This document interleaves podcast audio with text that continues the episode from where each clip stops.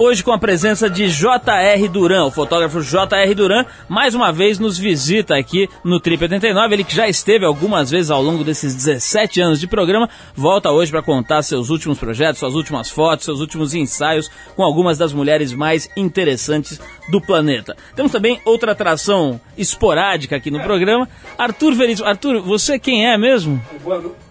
Boa noite a todos os nossos ouvintes do Trip 89. A gente está aqui ao vivo em color para incomodar um pouquinho a audiência e o Paulo Lima, né? Arthur, você sabe que o Duran foi o fotógrafo que fez o ensaio da Luana Piovani, que vai sair na Trip na próxima edição agora, e a gente vai saber alguns detalhes da performance de Luana, que veio aqui e zoou o nosso barraco. Não, barbarizou, mas o Duran tem muitas outras coisas para contar para esses nossos ávidos ouvintes. Bom, a gente também vai refrescar um pouco a sua memória, você que ouve o programa já há bastante tempo, com o bloco Trip 15 anos. Hoje a gente vai reprisar um trecho de uma das entrevistas mais engraçadas que eu já fiz na vida, certamente foi essa com Paulo Maluf, feita no dia 7 de agosto de 1992, na qual Não. ele tece sua tese inesquecível sobre a origem da AIDS. Vocês não percam que essa realmente é do balacobaco. Na, na época, o Maluf era candidato à prefeitura de São Paulo e essa entrevista gerou muita polêmica e foi usada até no debate da TV Globo como arma pelos adversários políticos do Maluf, pra você ter uma ideia do que ele falou aqui. É mentira terta. Vocês vão ver. Nosso talismã sentimental, o verdadeiro fauno da, da sexualidade brasileira. O Falus Erectus ad infinitum. É Pedro de Lara, estará hoje nos aconselhando, aliás, aconselhando o seu xará, o nosso ouvinte Não. Pedro. O, o, o, Arthur, você sabe que a 89 copiou a gente, né? Trouxe agora o, o, Jairo Bauer, né? Que, que vai história. ser consultor sexual aqui na rádio, competindo com o Pedro de Lara, Arthur. Olha, tem coelho nessa cartola, Paulo. Agora, por mais que o Jairo Bauer seja formado, especialista, etc., é. ninguém atinge a sapiência de Pedro de Lara. Não, aquilo lá é pura sabedoria, ele, veio a, a, a, ele foi entronizado nos Himalaias, né, Paulo? Exatamente. Diz ele, exatamente. numa caverna junto com alguns sadus, né? De onde colheu aquele ramalhete de lírios brancos. Sim. Bom, eu, o tal do Pedro, nosso ouvinte, que vai ser aconselhado pelo Pedro de Lara, tem 25 anos, namora há 8 e recentemente descobriu uma faceta até então desconhecida de sua amada que fez seu mundo cair. Arthur, o pequeno Pedro está sofrendo. Não brinque com o sofrimento alheio, porque Deus castiga e seu pé ficará para fora do caixão. Castelinho de areia, hein, Pedrinho? Vamos ver um sonzinho, daqui a pouco a gente vai voltar aqui com o programa. Hoje tem JR Duran um monte de coisa boa. POD, um som novo aqui da rádio com Alive. Yeah.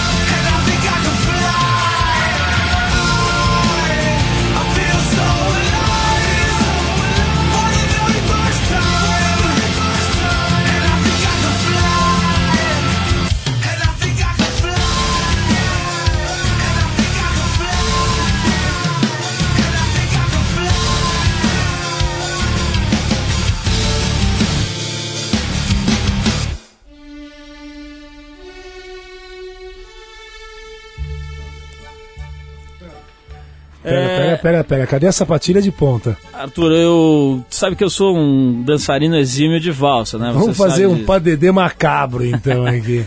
Bom, Arthur, esta trilha sonora denota a chegada do nosso bloco Trip 15 anos, que tem a missão de refrescar a memória dos nossos velhos ouvintes. Lembrando que o programa aqui, este programinha velho encardido, tem 17 anos no ar e a gente separou alguns trechos aí para mostrar para vocês ao longo de algumas semanas de eh, entrevistas e, enfim, eh, passagens interessantes da história do Trip. Então, essa semana a gente vai reprisar trechos da entrevista que a gente fez com Paulo Maluf, o eterno candidato do Lava Leite. Não, que recentemente tem aparecido bastante na televisão, né? É, ele está indignado porque o governo, governo não faz nada.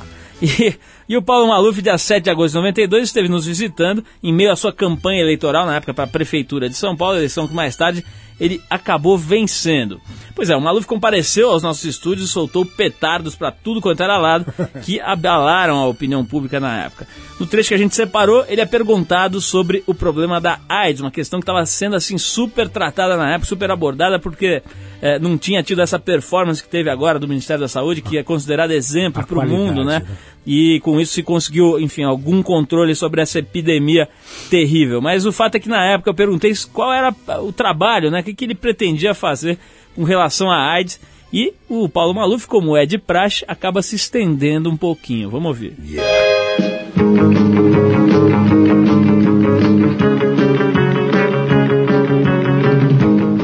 Como é que você vê o problema da, da AIDS? Tem como segurar melhor? Tem como controlar melhor? Quer dizer, na, na sua, no- no- no- na sua administração, é, é, já existe alguma coisa pensada nesse sentido?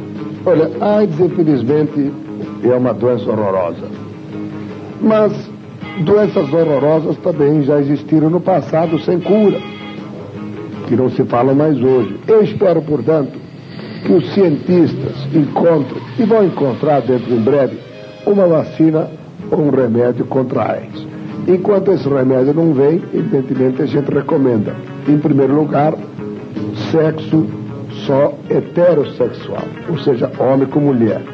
Olha, vou dizer o seguinte para vocês: que seria do mundo se Deus não tivesse inventado a mulher, não é? Quando o homem gosta de homem, eu vejo em primeiro lugar um bruto mau gosto, viu? Um mau gosto estranho. Então, heterossexual, homem com mulher.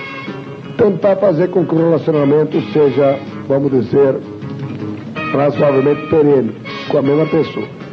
Não se picar por- com drogas, não por razões da droga ou da AIDS, mas na realidade isso é um suicídio. E, naturalmente, em casos de dúvida, usar o preservativo. Eu acho que a AIDS não é um fantasma, é pura e simplesmente uma doença que Deus mandou para os infiéis e que os cientistas um dia vão encontrar cura. Pois é, meu amigo, o rádio também é cultura, né? Quer dizer que AIDS foi um castigo de Deus para os infiéis, Arthur. Não, você, viu, sabe né? quem, quem está substituindo agora o Bin Laden se chama Abu Zubeida.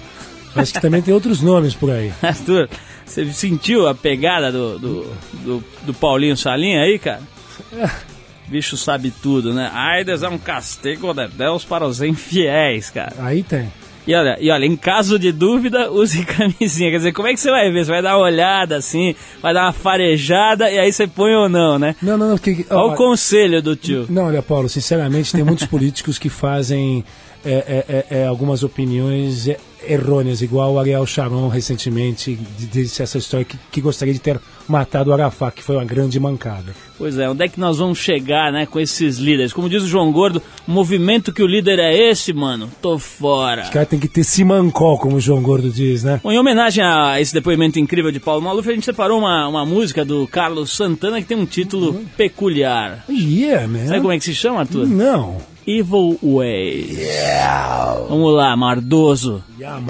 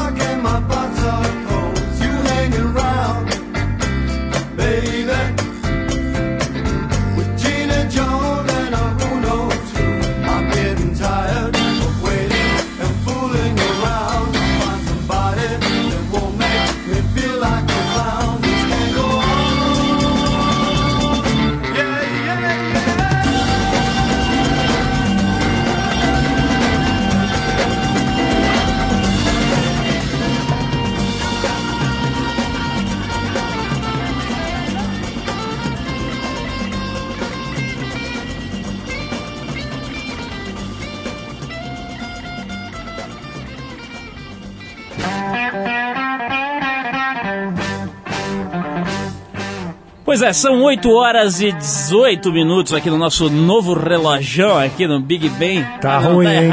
São Tá 9 errado. horas e 18 minutos. É que tem uma caixa aqui no caminho, eu não tô enxergando direito. Mas são 9 horas e 18 Acontece. minutos na capital de São Paulo.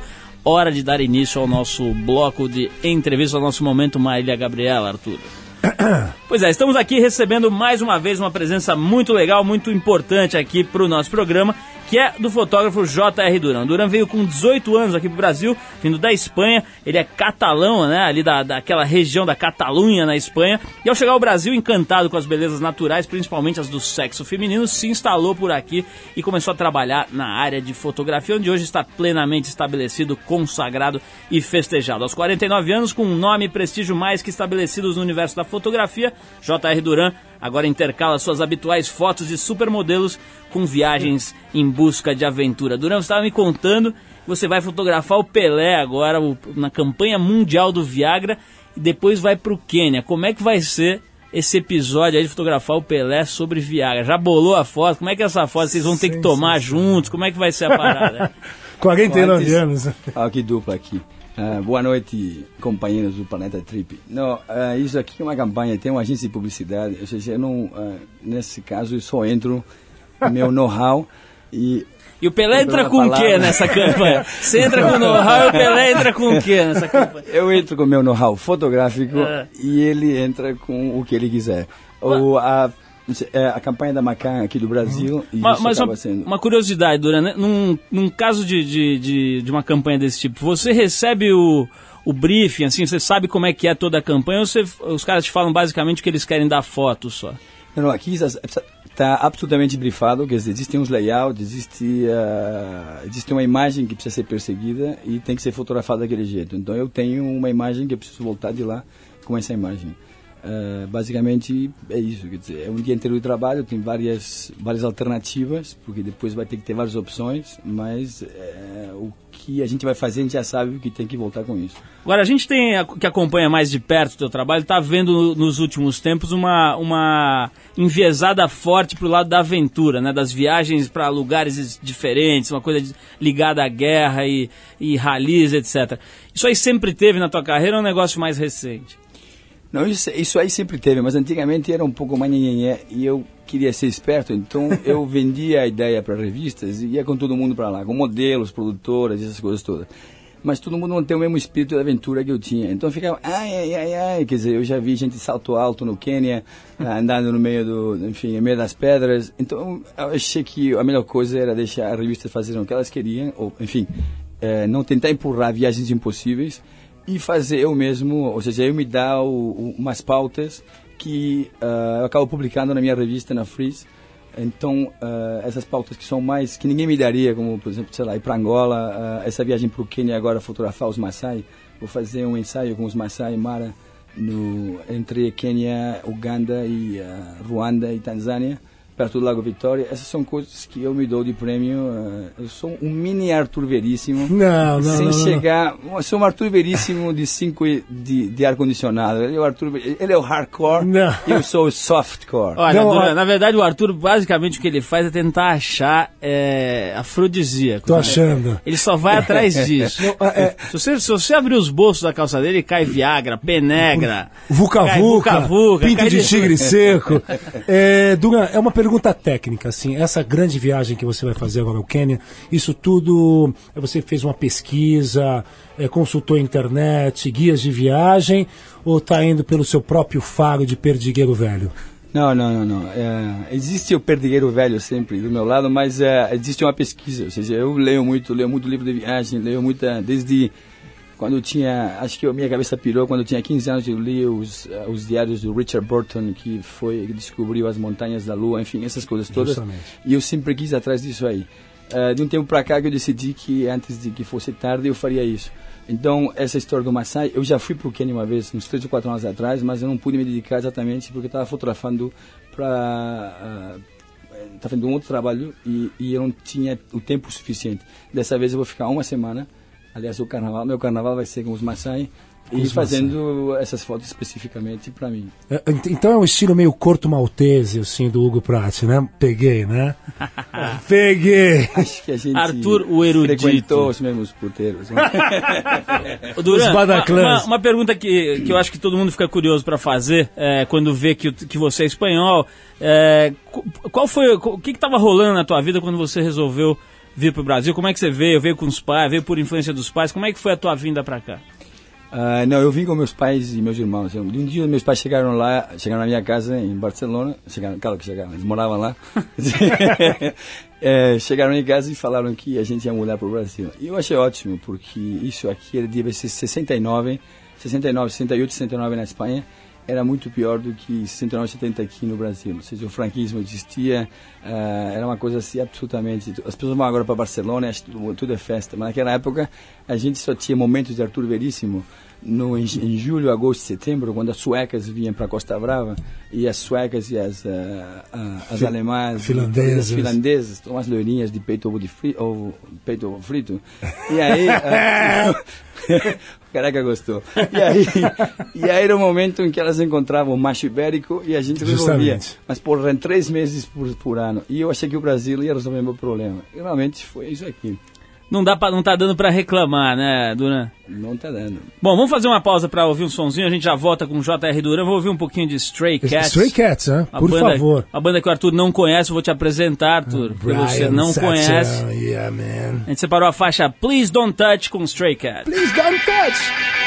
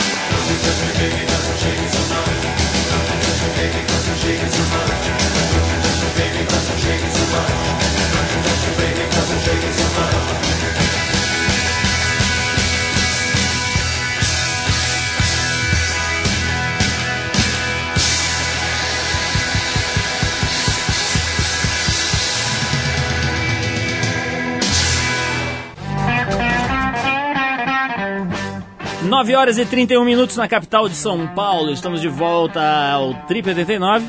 E é o seguinte, Duran, JR Duran com a gente hoje aqui no estúdio.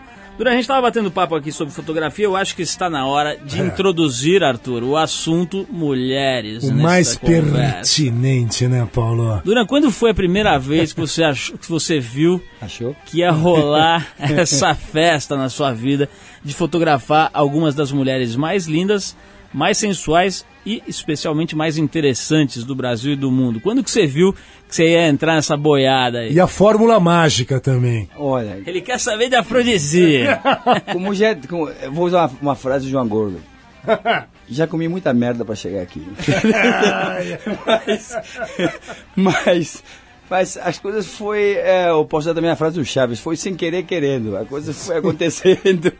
e aí, Mas você- qual foi o primeiro ensaio sensual que você fez na vida? ah, eu não me lembro. Não, o primeiro ensaio. Emilinha Borba. Não. Não, o primeiro ensaio foi. ah, um dia eu decidi que eu queria fotografar. Eu nunca tinha fotografado uma mulher nua. Aí eu decidi que eu queria fotografar mulheres nuas. E que achei que a vida podia ser divertida desse jeito. Então eu fui procurar o Carlos Grassetti, que tinha sido diretor da revista Pop. Talvez vocês lembram da Clássico Pop. revista Pop. Claro. Ele tinha sido editor, desculpa, editor de arte. E ele tinha ido para Playboy. Aí eu fui com a cara de pau, a cara de pau emprestada do Arthur. E aí É. eu falei pro, pro Carlos Grassetti, falei, olha, eu fui com um book e falei, eu queria que você visse minhas fotos, o que, que você acha? E as fotos todas de mulher, eram fotos de moda de pessoas vestidas. Aí ele olhou e falou, ah, acho muito interessante, acho que é legal, sofisticado, pipipi, tará. Ah, eu falei, então é o seguinte, se você me der uma mulher nua, eu vou fazer tudo isso com ela nua. Aí acho que ele comprou a ideia e falou, então tá bom, se você me trouxer mulher, a gente eh, dá pra você uma... A gente dá uma matéria. Aí eu saí que nem louco e 24 horas depois estava com um teste pronto de uma menina que chamava Eni, que nunca mais eu vi e assim começou a minha vida de fotógrafo de pessoas mais ou menos despidas. Isso aí foi em que época, mais ou menos, Duran, você lembra? Isso aqui foi em agosto de 1979. Bom, de agosto de 79 para fevereiro de 2002, Luana Piovani, você acaba de fazer o ensaio com que vai é, ocupar 32 páginas da próxima edição da Trip e que certamente vai deixar neguinho com as artérias entupidas de, de que, Arthur? De sensualidade. Não, tá todo e mundo. torpor. Não, não, olha, tá todo mundo alvoroçado, aguardando esse ensaio. Eu não sei a que ponto vamos chegar. Olha. Eu só sei que vai ter muita mão gasta por aí. viu? Do meu lado só posso dizer que tem coisas que o dinheiro não paga. Não, mas fala um pouquinho como é que foi, porque assim, tem essa história da- de, que é comentada e tal, de que você consegue fazer as mulheres ficarem realmente à vontade e trazerem à tona de suas epidermes toda a sensualidade que Deus lhes forneceu. Não, Paulo, não é a vontade, é a vontes. A fonte. A- O, o, o Duran, foi fácil fotografar a Luana, ela relaxa de cara e vai, e vai direto pro clima das fotos. Ou fala pelo que eu tô vendo aqui, pelos que eu tô É, vendo. porque aqui na rádio ela arrancou o microfone. Deu Antes porrada. Da, antes da hora da entrevista ela já estava falando, lendo as notícias e tal. Como é que foi lá?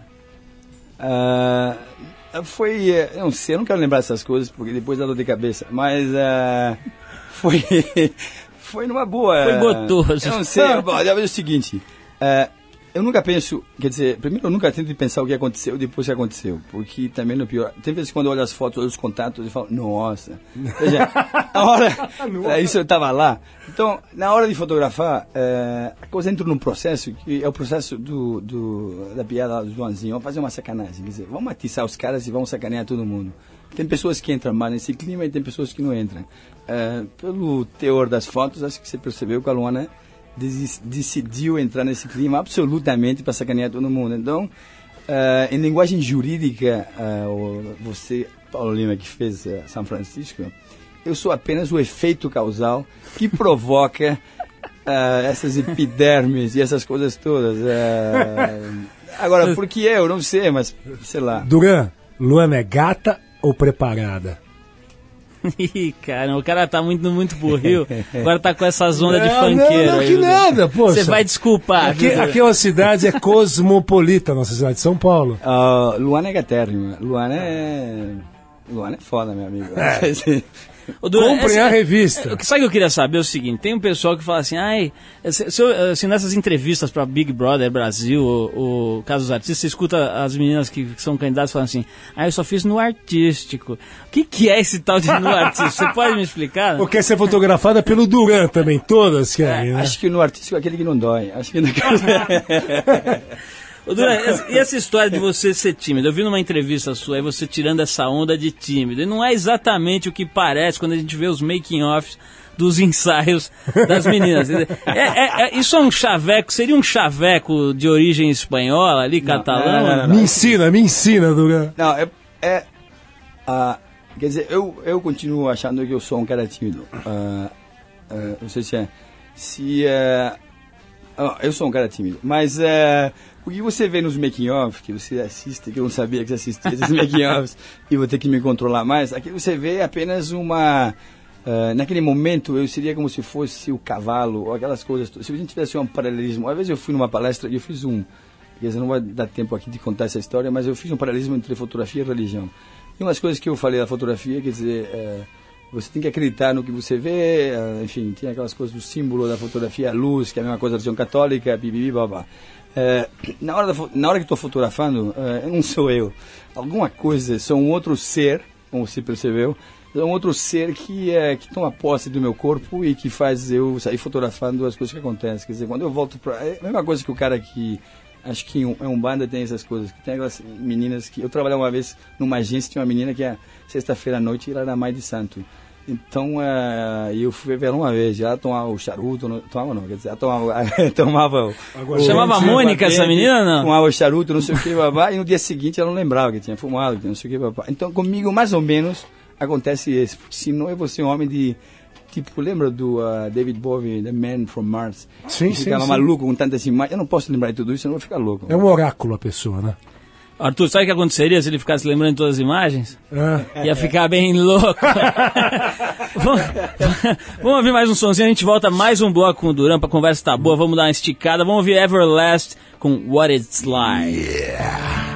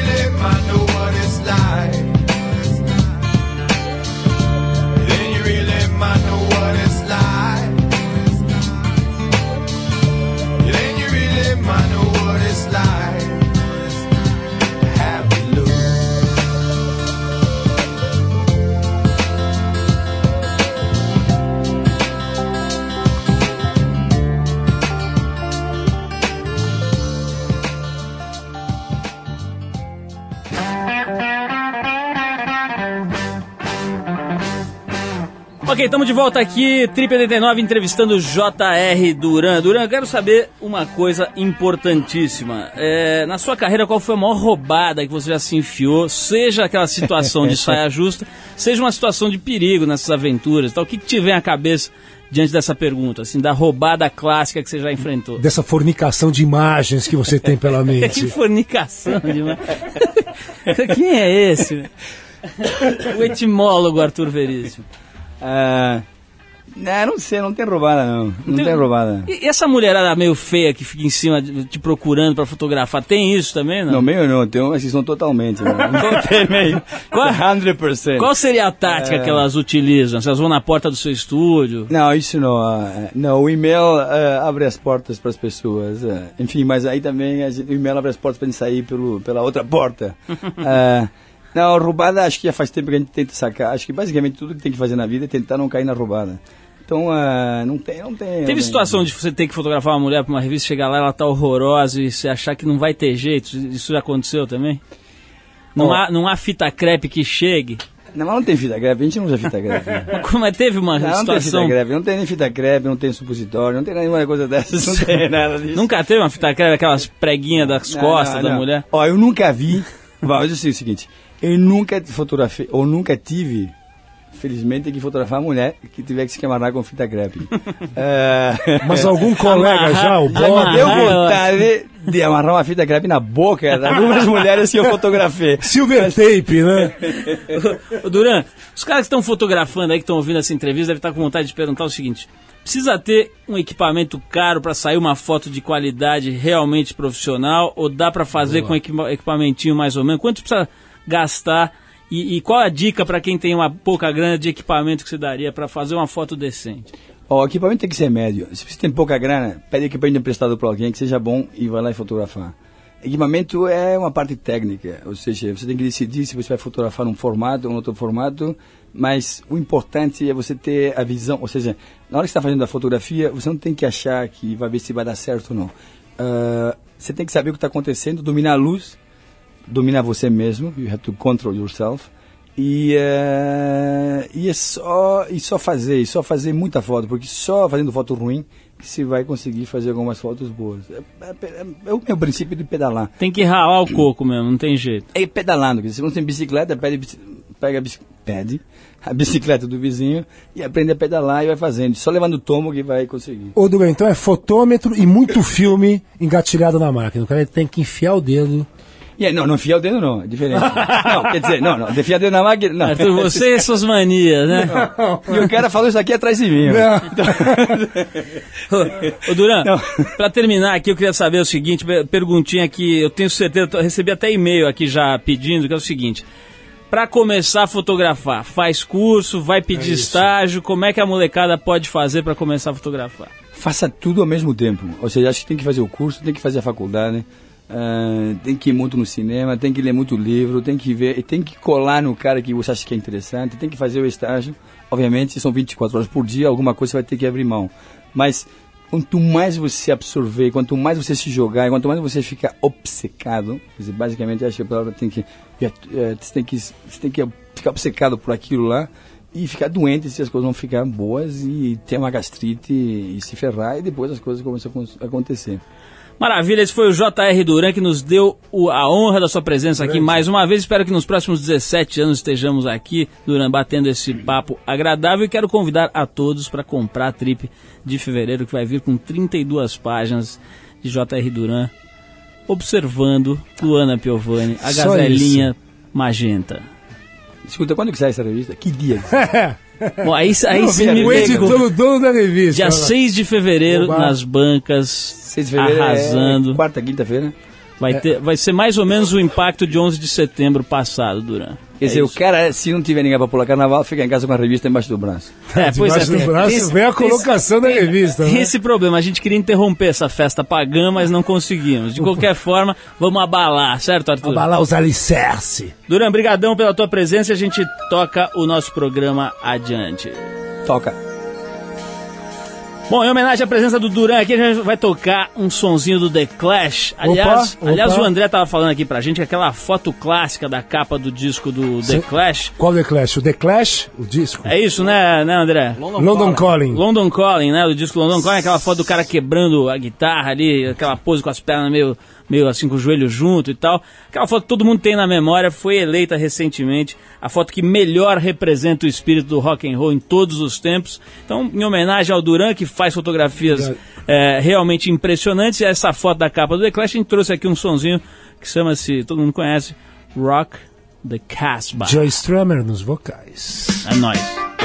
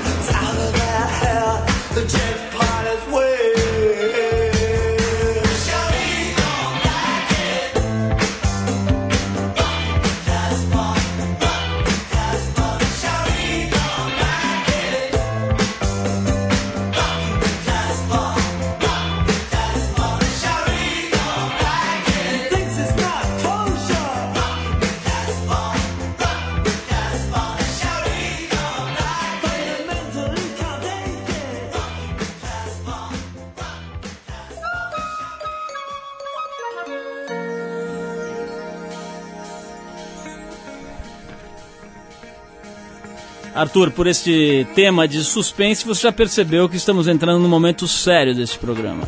Percebo. Perceba esse som, que tensão que ele deixa no ar.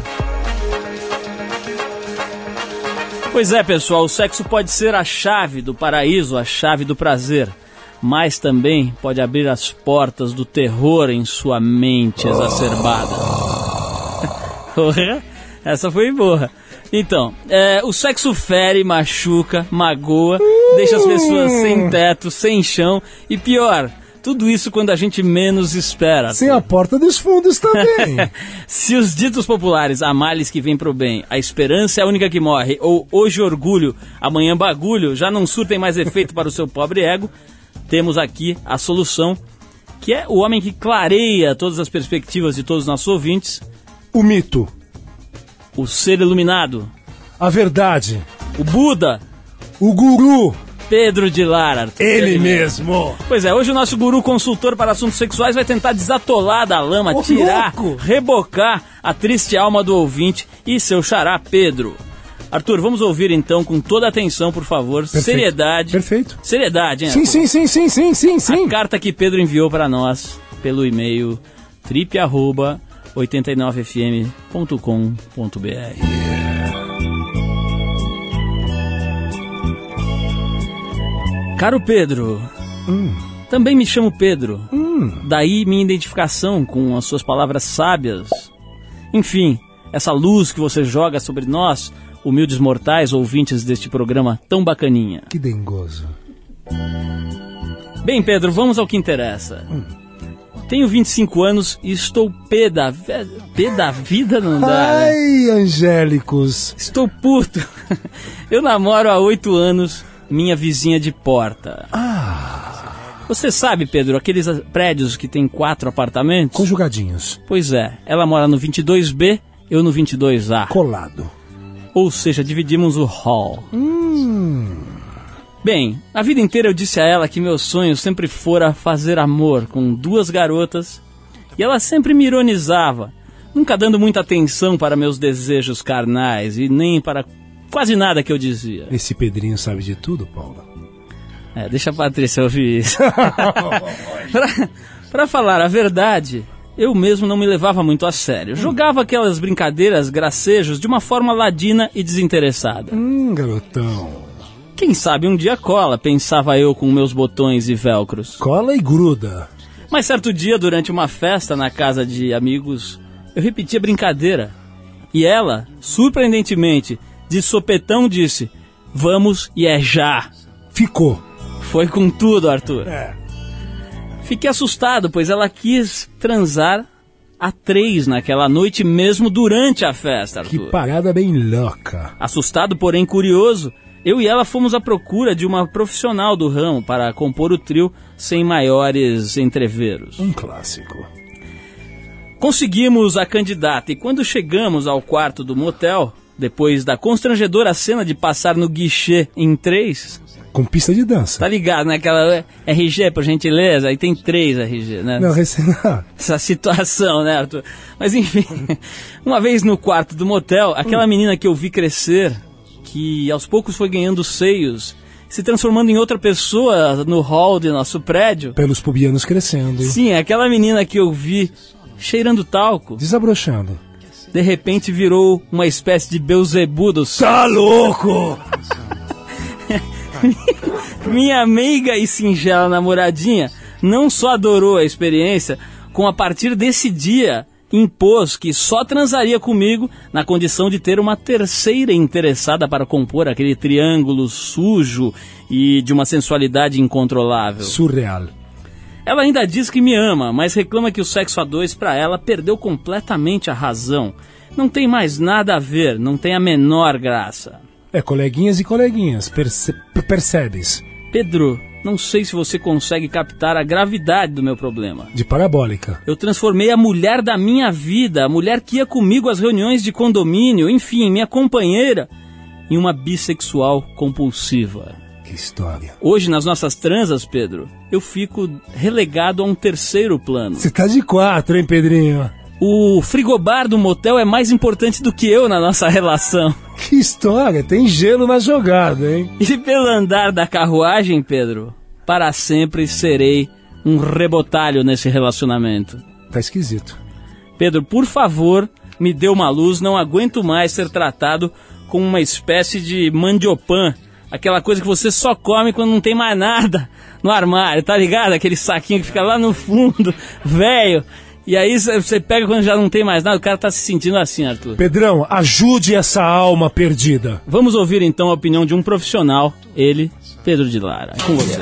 Meu xará, Pedrão, Até antes de falar contigo, eu quero explicar que eu tenho recebido muitas, ah, muitos parabéns na rua com referência a este programa.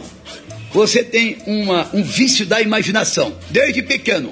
Não sei o que, é que aconteceu contigo, quando menor, quando pequeno, mas ficou na tua mente essa fixação mental de sexo a três. E você então, namorando esta moça, você teve que cantá-la para esse tipo de sexo. Ela, naturalmente, não sei como nem porquê, ficou na mente dela também. Ela dizendo que não tinha interesse nisso e tudo mais. Na primeira oportunidade, ficou para sempre entre você, ela e a tal prostituta. Ô Pedro, sexo é cego, cada qual com seu cada qual. Por mais que se queira, ninguém é igual. Você faz sexo assim, é assim que tem que ser. Do contrário, não chegará a ereção, não chegará a realização e terá uma vida apática para todo o seu tempo. Portanto, fique com essa garota, ela gostou, você gostou, e a terceira pessoa poderá também ser do ramo, vocês farão um trio, não há dúvida. É uma sacanagem, mas é gostosa que faz a vida vibrar. Vibre como você é, seja o que você é, não mude. Quem muda não tem personalidade. Viva, cara! Tentar o suicídio? Pensa um pouco. O homem nasceu para morrer quando Deus mandar buscar. Você é assim, faz assim. Você gosta, né, cara? Manda brasa, Pedrão. É assim que tem que ser. Até lá. Arthur, digamos que hoje Pedro de Lara estava um pouco liberal. Eu acho que ele acertou no discurso dele. Tem dia hein? que ele vem com uma pose aqui, que não pode, que não sei o quê. Hoje ele tava mandando fazer com tudo. Se bobear, chama uma quarta pessoa. Não, não, chama uma, um, um sextuplo. Pedro de Lara, passa no departamento pessoal essa semana pra gente trocar uma ideia. Pega o meu salário que eu tô indo embora, eu vou ocupar seu lugar. Bom, é o seguinte, Arthur, vocês ouviram hoje o caso do ouvinte Pedro, que numa tentativa de inovar sua relação sexual acabou desvirtuando a cabeça da namorada e se transformando num verdadeiro frigobar na relação. Mas às vezes essas manobras funcionam rev- revigorando as relações. A gente resolveu o seguinte, resolveu reverberar esse tema aí, visitando as redações da Trip e da TPM, perguntando para as pessoas, para os repórteres, etc., é, o que, que eles sugeririam para os seus parceiros se algum dia sofressem do mal da monotonia sexual. Vamos ver o que, que a negada, no meio do fechamento, Bacana. falou aí, queimou o filme. é, Vamos ver o próprio. que, que Vamos os ouvir. tontos falam. Vai lá. Eu sugiro uns tapa bem dado, porque quando a relação tá morna desse jeito, pior não vai ficar, né? Então, uns tapas eu acho que sempre dá uma apimentada. E é bom essa coisa do agressivo style, de repente dá algum efeito aí que melhora. Acho que só tende a melhorar. Eu iria sugerir sexo a três, mas eu acho que isso pode ser difícil num relacionamento fechado, assim, num relacionamento sério. Também adereços e. sei lá, uns tapinhas, e é isso. Ah, acho que um ótimo remédio para acabar com a monotonia é a surpresa. Qualquer coisa que você peça para sua parceira ou para seu parceiro fazer contigo, eu acho que não é uma não é uma boa, já perde a graça. Se você optar pela surpresa, horários diferentes, formas diferentes, talvez seja uma boa forma aí de voltar a ter os, as, as grandes loucuras, os grandes sentimentos e as emoções voltarem a brotar. Eu acho assim, toda relação, queira ou não, acaba caindo na monotonia depois de um certo tempo. Eu acho que você pode usar toda a sua criatividade para deixar a transa mais bacana, mas também acho que uma puladinha de cerca não prejudica em nada, contanto que o outro não fique sabendo. E acho importante conversar, tem que conversar, tem que trocar ideia. Senão, não adianta. Olha, se a minha relacionamento sexual caísse na monotonia, só ia ter uma saída. Era chamar o Pedro de Lara pra suruba. Ô, louco, hein? Não, cara aí, meu, exasperou esse nosso colega, hein? É, eu quero só mencionar aqui que daqui a duas horas é aniversário do nosso grande amigo Fernando Dandão Costa Neto, o nosso filho de Iemanjá, tá completando cumpleaños, 42 anos, né, Paulo? Pô, vou mandar aquele abraço pra Dandolini e vamos dedicar então o programa A ele, aniversário do André também? Do André também? Nossa. Então vamos dedicar pro Tem André. cueca na jogada. Vamos dedicar ao André Góes e ao Fernando Costa Neto. Essa é a nossa modesta transmissão radiofônica. Agradecendo a presença de J.R. Duran hoje por aqui. Grande. Trip 89 é um, prog- é um programa independente feito pela equipe que faz a revista Trip, numa super parceria aqui com a 89 FM, a Rádio Rock. A apresentação de Paulo Lima com seu fiel escudeiro e comissário de bordo, ganhando o status de copiloto, Arthur Veríssimo. Yeah. Direção de Ana Paula Weba, produção Camila Oliveira e Eduardo Marçal, colaboração de Carlos Sala e Antônio Bonfá Júnior, que não sei, acho que não faz nada esse Antônio Bonfá Júnior, mas tudo bem. Trabalhos técnicos André Góes, para falar com a gente aqui no Trip 89, manda um e-mail para trip@89fm.com.br. O André vai ser substituído, acho que a semana que vem, é isso? Teremos uma substituição técnica, mas isso é assunto que deixaremos em suspense para a Muita próxima calma semana. nessa hora, Arthur. Vamos ver quem irá aparecer. Arthur Veríssimo, deixemos os microfones a cargo de quem realmente conhece isso aqui e vamos livrar aqui a área que nós estamos embaçando. Um grande abraço, um abraço ao André e todos os ouvintes. Sexta-feira que vem, hein? 9 da noite, estamos aqui com mais um Trip 89 e agora a 89 FM, a Rádio Rock leva você Com muito embora. salto alto. Até mais, obrigado.